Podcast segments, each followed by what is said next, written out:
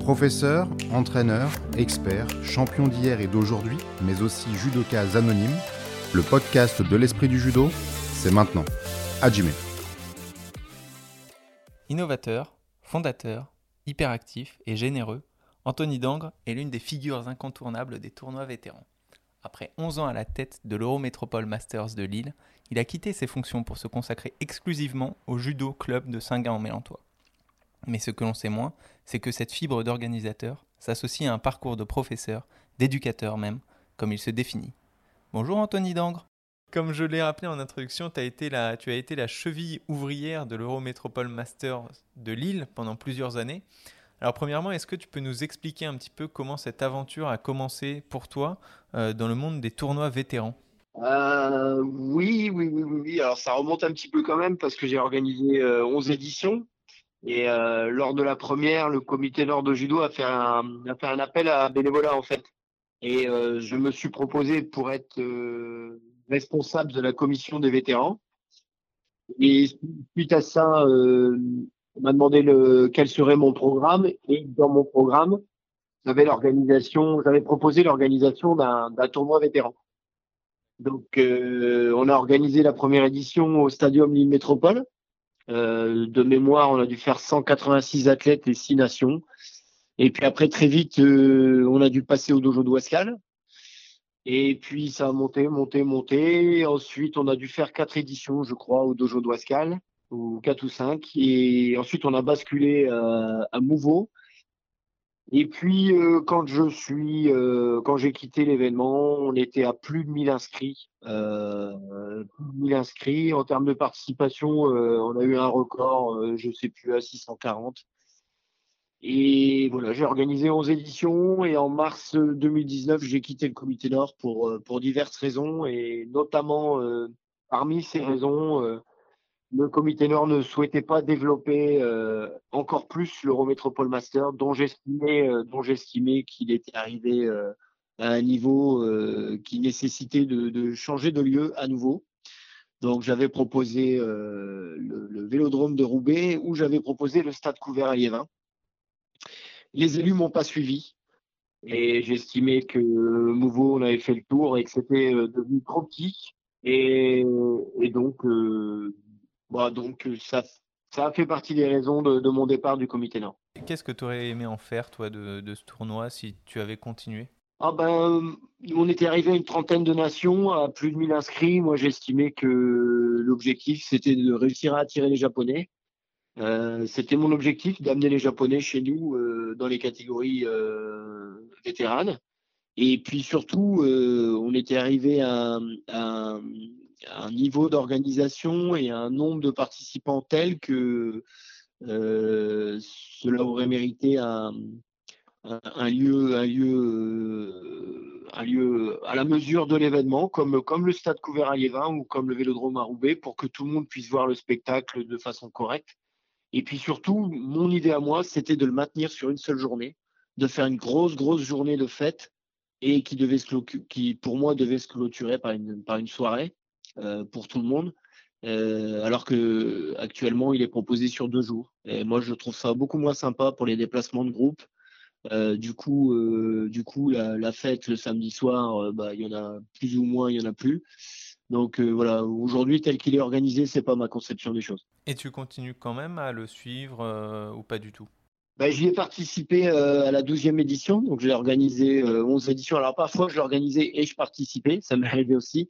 Disons qu'à la douzième, j'ai participé en tant qu'extérieur à l'organisation et bon, j'avoue que ça m'a fait euh, ça m'a fait un peu bizarre. Ça m'a fait un peu, bizarre parce que j'ai pas c'était bien organisé, rien à dire. C'était carré euh, sur les points essentiels, euh, l'informatique, la gestion du timing, c'était carré. Mais j'ai pas j'ai pas ressenti l'âme que l'âme qu'on y avait mis pendant pendant 11 ans. J'ai ressenti quelque chose de différent de, technique, d'organiser euh, correctement, mais sans âme. Voilà, ce que moi j'ai ressenti. Et ça, ça avait été un des premiers tournois vétérans aussi à, organiser. Il y avait eu celui de Tours avant. Mais comment, comment pour toi avait germé cette idée de, de créer ce tournoi? Oh bah C'est Tours qui m'a donné l'envie. Hein. Euh, en fait, j'ai participé au championnat du monde, ça s'appelait WMJA à l'époque à Tours.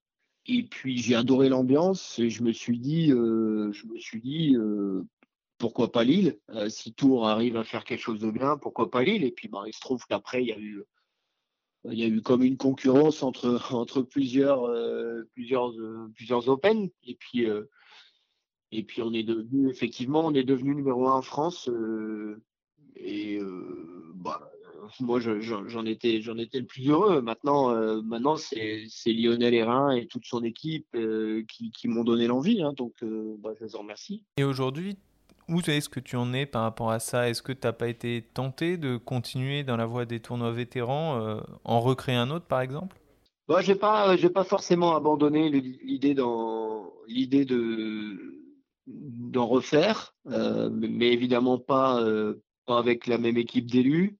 Euh, moi, si demain, si demain on fait appel à moi pour réorganiser quelque chose de grand, mais qui restera avec cet état d'esprit qu'on avait réussi à insuffler au niveau de notre événement, bien sûr que je serai partant, bien sûr.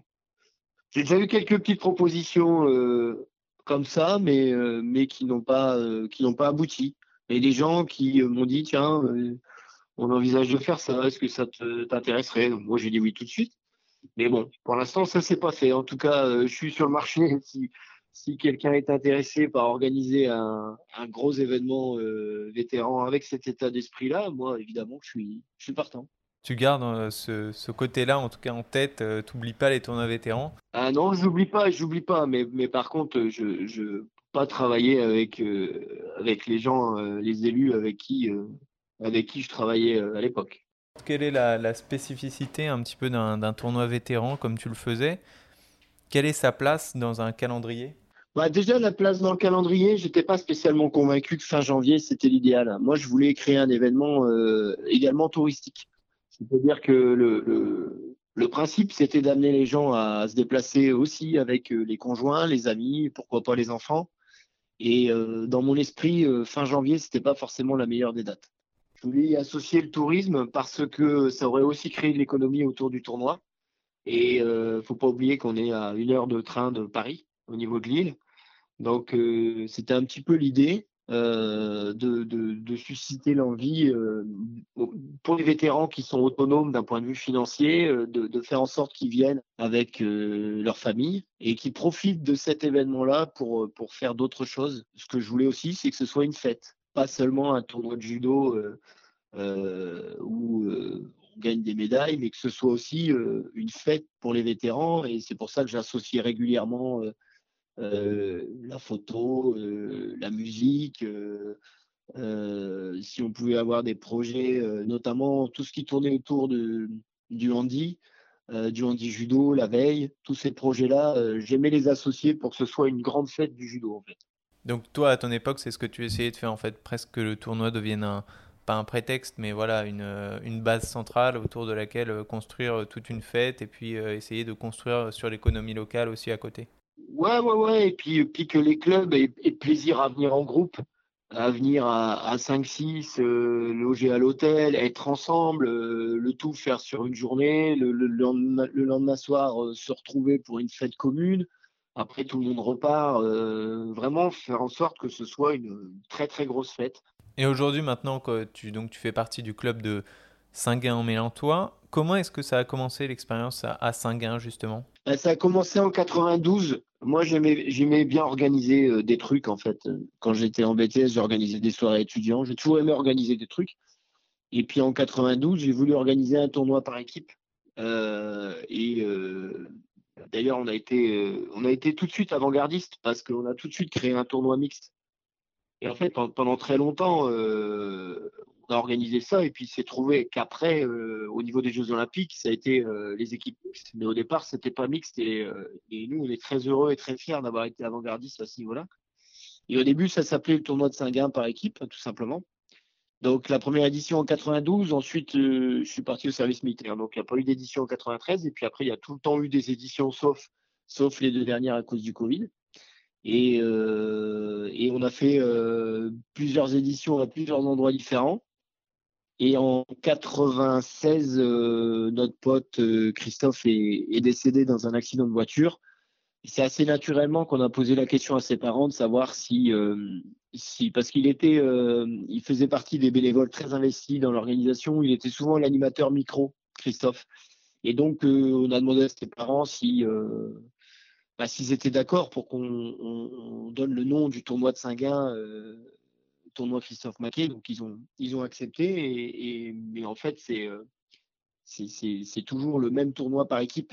Et depuis 2005, donc, il s'organise euh, s'organise dans la salle de Sport Co. Hein, donc c'est une salle de basket. Et c'est euh, l'Arbi Ben Boudaoud, en fait, qui, a, qui avait inauguré notre complexe en 2005 et qui avait d'ailleurs eu la gentillesse de coacher il était coach de nos équipes sanguinoises au tournoi. Donc je sais pas si, tu imagines le truc, c'est je crois que je crois qu'à partir de 2010, on a, commencé à on a commencé du coup à, avoir un petit peu euh, un niveau international si tu veux dans, le tournoi. Euh, on a passé une étape. Quand tu as Londres qui vient à Saint-Gain euh, en Mélantois, ça fait forcément je crois que c'est l'un des plus des plus vieux clubs d'Europe, il me semble, le Boudokwai de Londres. Et puis, euh, puis avait une équipe, une équipe de folie. Et je crois que depuis, depuis, on a toujours été, on a toujours eu un, bon niveau. Et, pour, pour montrer, enfin, pour, pour prouver ça, bah, c'est Flamme 91 hein, qui, a, qui a gagné quatre fois sur les, je sais plus, sur les 6-7 dernières éditions. Hein. Donc maintenant, c'est devenu, c'est devenu très solide, on va dire. Justement, la, la, la prochaine édition va se dérouler à partir du 9 avril. Est-ce que tu peux nous en dire un petit peu plus sur cette édition? Comment ça se passera? Comment vous l'avez organisée après deux ans, comme tu l'as dit, d'annulation à cause du Covid? D'abord, on a mis un petit moment à, balancer la communication comme on avait l'habitude de le faire parce qu'on a été refroidi deux fois. Et donc, on a lancé euh, une bonne com et on est sur le point peut-être d'avoir le plateau le plus international qu'on ait jamais eu puisque euh, on a, euh, au moment où je te parle, on a trois équipes écossaises euh, d'inscrites. Donc c'est la première fois que Judo Scotland mettrait trois équipes, qui est une sélection nationale de trois équipes. On a cinq équipes hollandaises inscrites, deux belges, et puis on a la curiosité africaine, j'ai envie de dire. Alors on, a les Congolais qui devraient venir puisqu'ils sont déjà sur place. Donc c'est une sélection nationale du Congo. Et on a des Angolais, donc c'est un club de Sao Domingo. Euh, alors par contre, eux, euh, ça va être, ça va dépendre de l'obtention ou non de, leur visa, puisque eux, eux sont pas directement en France. Donc j'espère qu'ils les obtiendront. Mais si on a ce plateau-là euh, d'étrangers, bah, ça risque d'être le plateau le plus international qu'on ait jamais eu. On a même beaucoup, beaucoup d'arbitres étrangers. Je pense qu'on a, on, a plus de la moitié d'arbitres étrangers. On a des Belges, on a même un Italien. Euh, donc voilà, à ce niveau-là, ça s'annonce super bien. Après, c'est au niveau, au niveau des, équipes françaises, c'est un petit peu plus timide cette année à cause du calendrier. Le plateau prévisionnel, il est, super alléchant. Après, comme on discutait euh, il n'y a pas longtemps, euh, parfois j'ai des forfaits la veille, la veille de l'édition. Donc, bah, par exemple, je crois que la dernière édition où il y avait 14 équipes, je me demande si j'ai pas eu deux forfaits la veille ou l'avant-veille. Donc jusqu'au dernier moment, euh, tant qu'on n'a pas pointé le nombre d'équipes, on ne saura pas combien d'équipes. Et, moi, mon, objectif personnel, euh, c'est d'en avoir au moins 16. Si, j'en ai au moins 16 le 9 avril matin, euh, je serai rayonnant. Et tu parlais justement d'internationalisation du tournoi tout à l'heure. Et bah cette année, justement, vous comptez un, champion olympique aussi en tant que parrain du tournoi. Tu, tu nous en as pas encore parlé? Ah, j'en ai pas parlé tellement ça me semble une évidence parce que ça fait plusieurs années que Kylian est fait office de parrain euh, du, tournoi à Saint-Germain-Lantois. Euh, et euh, bah, il confirme, il devait déjà être notre parrain pour l'édition qui avait été annulée. On avait même organisé une interview super sympa avec lui, euh, qui nous a permis quand même de parler du tournoi et, et, de faire une vidéo sympa au moment où il n'y avait plus de judo avec le Covid. Je pense qu'il s'est pris un petit peu d'affection pour le club. En tout cas, euh, on s'entend bien. Moi, c'est quelqu'un que j'apprécie énormément parce que parce que c'est quelqu'un qui a énormément travaillé c'est intéressant de voir comment il a fait évoluer aussi un, certain nombre d'athlètes, hein, parce qu'il est à la fois euh, athlète et entraîneur. Donc, euh, c'est quelqu'un qu'on apprécie beaucoup, euh, et puis qui, reste humble. Donc ça, colle bien avec l'étiquette sanguinoise, j'ai envie de dire. Et donc ce jour-là, il sera, très disponible. Il va, nous proposer un entraînement technique le matin qui est ouvert d'ailleurs, auquel pas mal de gens peuvent participer s'ils le souhaitent. Donc tous les athlètes euh, inscrits au tournoi euh, peuvent participer euh, sans souci. Ceux qui veulent participer et qui seraient extérieurs doivent juste s'inscrire au préalable. Et ensuite, il y aura une séance d'autographe avec les enfants. Et puis après, bah, la surprise, c'est est-ce qu'il va coacher ou est-ce qu'il va combattre ou est-ce qu'il va coacher et combattre avec PAM 91 Là, on ne sait pas encore. On ne sait pas encore. Après, je ne peux pas dévoiler tous les secrets de son équipe, mais mais une chose est sûre, c'est euh, il y a encore, il y a encore possibilité pour que ce jour-là, euh, il combatte. Mais, mais s'il combat, s'il combat, ce, serait en, moins de 73. Ça, je pense que je peux le divulguer puisqu'il a gagné il n'y a pas longtemps euh, à Tunis, je crois, de mémoire en, en 73. Autour du tournoi, il y a également plusieurs stages, que ce soit avant avec le champion olympique Kylian Leblouch, ou même après avec l'équipe écossaise. Est-ce que tu peux m'expliquer comment cela va se dérouler exactement? En fait, on s'attendait juste à proposer un, entraînement ouvert Jiu-Jitsu la veille, le vendredi, et l'entraînement technique avec Kylian le samedi matin. Et puis, il se trouve que Iwan Burton, le, responsable de, Judo Scotland, euh, m'a contacté en me disant, ben voilà, moi j'avais euh, mes meilleurs éléments qui étaient prévus faire un tournoi à Riga, en Lettonie, je crois. Et puis il me dit, euh, il me dit, ça a été annulé. Et de ce, de ce fait-là, il, dit, est-ce que tu penses que je peux aligner trois équipes. Bon, trois équipes, donc ça fait une délégation d'une trentaine d'Écossais. Donc sur le principe, euh, je lui dis euh, bah, pas de problème, moi, à partir du moment où euh, on dépasse pas les 22, pas de souci. Et puis il me dit, mais du coup, si je viens avec une grosse délégation, on va rester plus longtemps. Et il me dit, dans ce cas-là, on ne partira pas le dimanche comme d'habitude, mais on voudrait partir le jeudi qui suit. Et, là, il me demande est-ce que tu es en mesure de, nous proposer des entraînements le, donc le lundi, le mardi et le mercredi? On s'est associé avec euh, la Ligue, le comité nord de judo et le dojo de pour euh, lancer une communication avec, euh, avec deux entraînements ouverts. Donc deux entraînements ouverts à partir de cadet, donc cadet, junior, senior et vétéran, et qui seront ouverts de 19h à 21h le lundi 11 avril et le mercredi 13 avril. Du coup, bah, c'est une formidable opportunité de, rencontrer euh, bah, les meilleurs Écossais parce que bon, je pense qu'on va on va voir les 24 euh, les, 24 parmi les meilleurs du pays euh, et, du coup, ça se fera au dojo d'Ouascal, rue du Molinel, effectivement. Et tu nous parles justement là du, dojo d'Ouascal. qui, qui, rentre en jeu, entre guillemets, c'est aussi une volonté de faire grossir le tournoi, de multiplier comme ça, de faire les, des soirées le soir, euh, des entraînements autour du tournoi, un stage aussi avec l'équipe écossaise. Jusqu'où tu veux le faire euh, grandir ce tournoi euh, Qu'est-ce que tu veux en faire les prochaines années aussi? Voilà, ça c'est une très bonne question, ce qui, mériterait d'ailleurs que je puisse en discuter avec mon président Frédéric Maquet, qui est le frère de, qui est le frère de Christophe.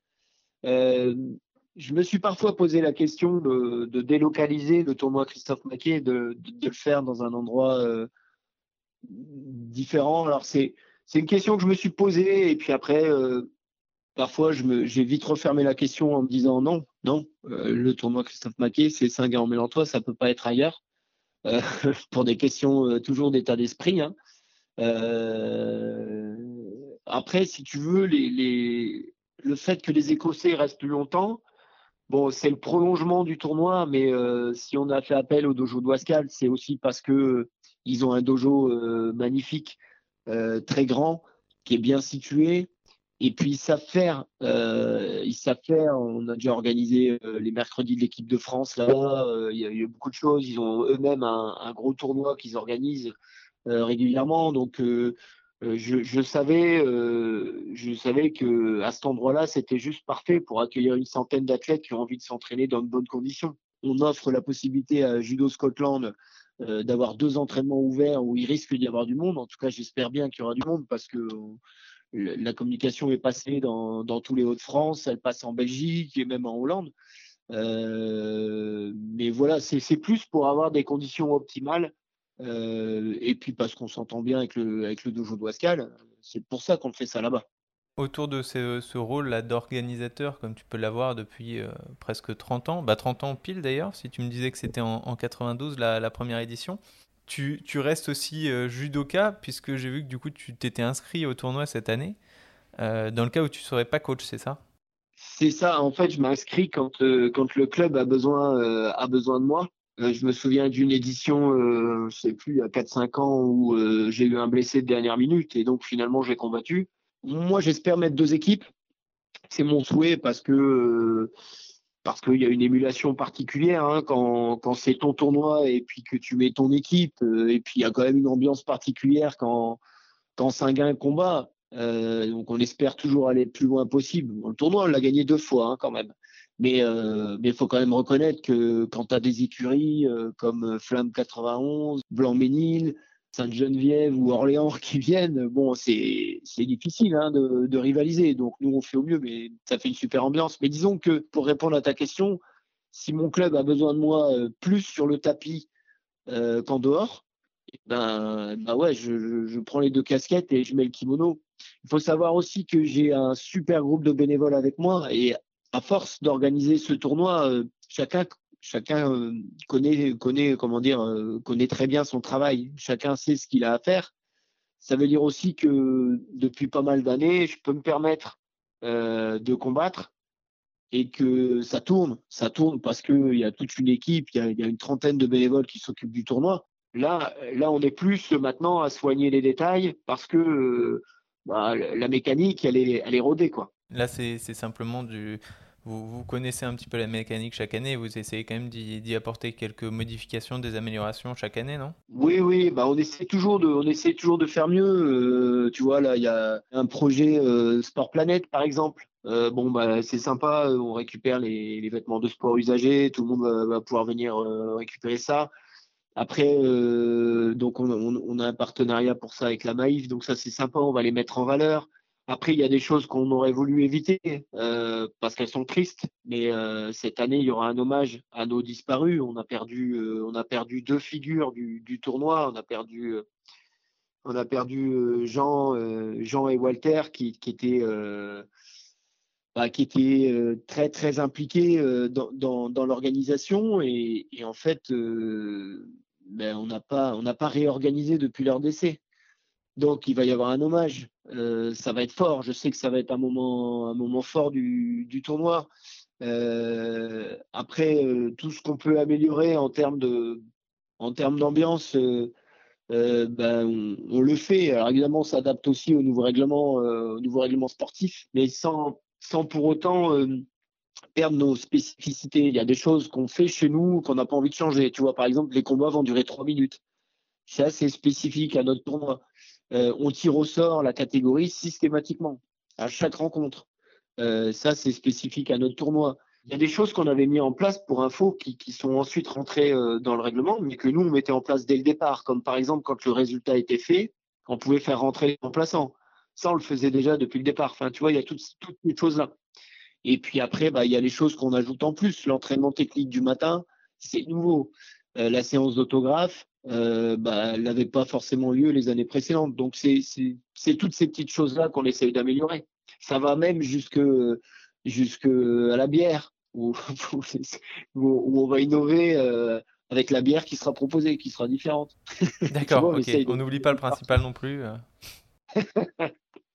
Alors, la convivialité est importante et l'état d'esprit euh, sont importants. Tu sais, il n'y a pas d'argent à gagner chez nous. C'est ce que je rappelle souvent dans le discours de, de démarrage, c'est en fait, les athlètes sont là vraiment pour le plaisir du judo, pour, pour produire du beau judo et ils repartent avec des médailles et une coupe, mais, euh, mais ils viennent vraiment pour, pour se faire plaisir. Quoi. Et, à côté de ça, tu, tu restes quand même aussi un, un coach, à côté d'un organisateur, d'un judoka. Tu restes aussi coach, comme, comme tu l'as dit, et entraîneur. D'où t'es venue cette fibre-là? Dès ton plus jeune âge, tu te sentais aussi d'être entraîneur, de vouloir transmettre aux plus jeunes, de les former, de tirer leur judo vers le haut? Je crois que ça m'est venu dans les années 90 parce que moi j'ai toujours, enfin j'ai commencé le judo à Saint-Gall à l'ouverture du club, donc euh, je suis vraiment un, je suis un meuble on va dire au niveau du club, mais, pendant quelques années j'ai, euh, moi étant donné que je voulais vraiment faire de la compétition, j'ai été licencié euh, au club de, au club de l'ERS pendant cinq ans. Et puis, j'étais toujours entraîneur de ma section adulte à Saint-Guin. Et puis, en fait, je, les ai, je les ai tirés vers le haut le plus, le plus que je pouvais, j'ai envie de dire. Et puis, si tu veux, ça, ça m'a énormément plu. Et on, a réussi, si tu veux, avec Saint-Guin, avec une, petite équipe au, départ méconnue, on, a réussi à commencer à monter sur les podiums des championnats par équipe, tu vois, podiums euh, départementaux, etc. Et, le, fait de, le fait de les pousser à l'entraînement et le fait de les, de, les, de les pousser à aller en compétition et, puis le fait aussi que les résultats ont commencé à, ont commencé à venir petit à petit, bah, forcément, ça m'a ça m'a conforté dans, dans l'idée que je pouvais que je pouvais coacher. Et donc ça, ça, ça a commencé avec les adultes euh, dans, dans les années 90. Et puis après, dans les années 2000, euh, comme mon enseignant euh, formateur euh, Maurice Ponchel s'est retiré, bah forcément on, on s'est occupé un peu plus des jeunes. Et puis là, puis là pareil, chez, chez les jeunes, en fait, ce qui me plaît dans le coaching, c'est le fait d'enseigner avant.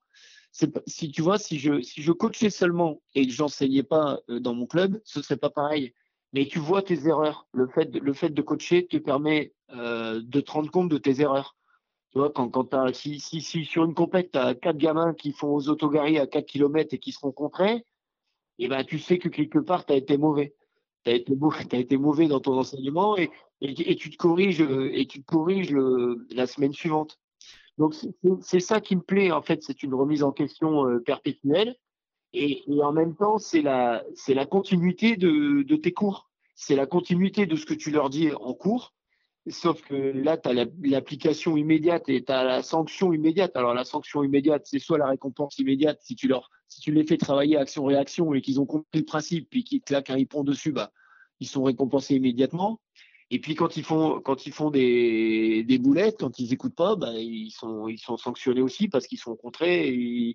Et, tu vois, tout ça, ça me plaît parce que c'est un un, un perpétuel euh, euh, recommencement.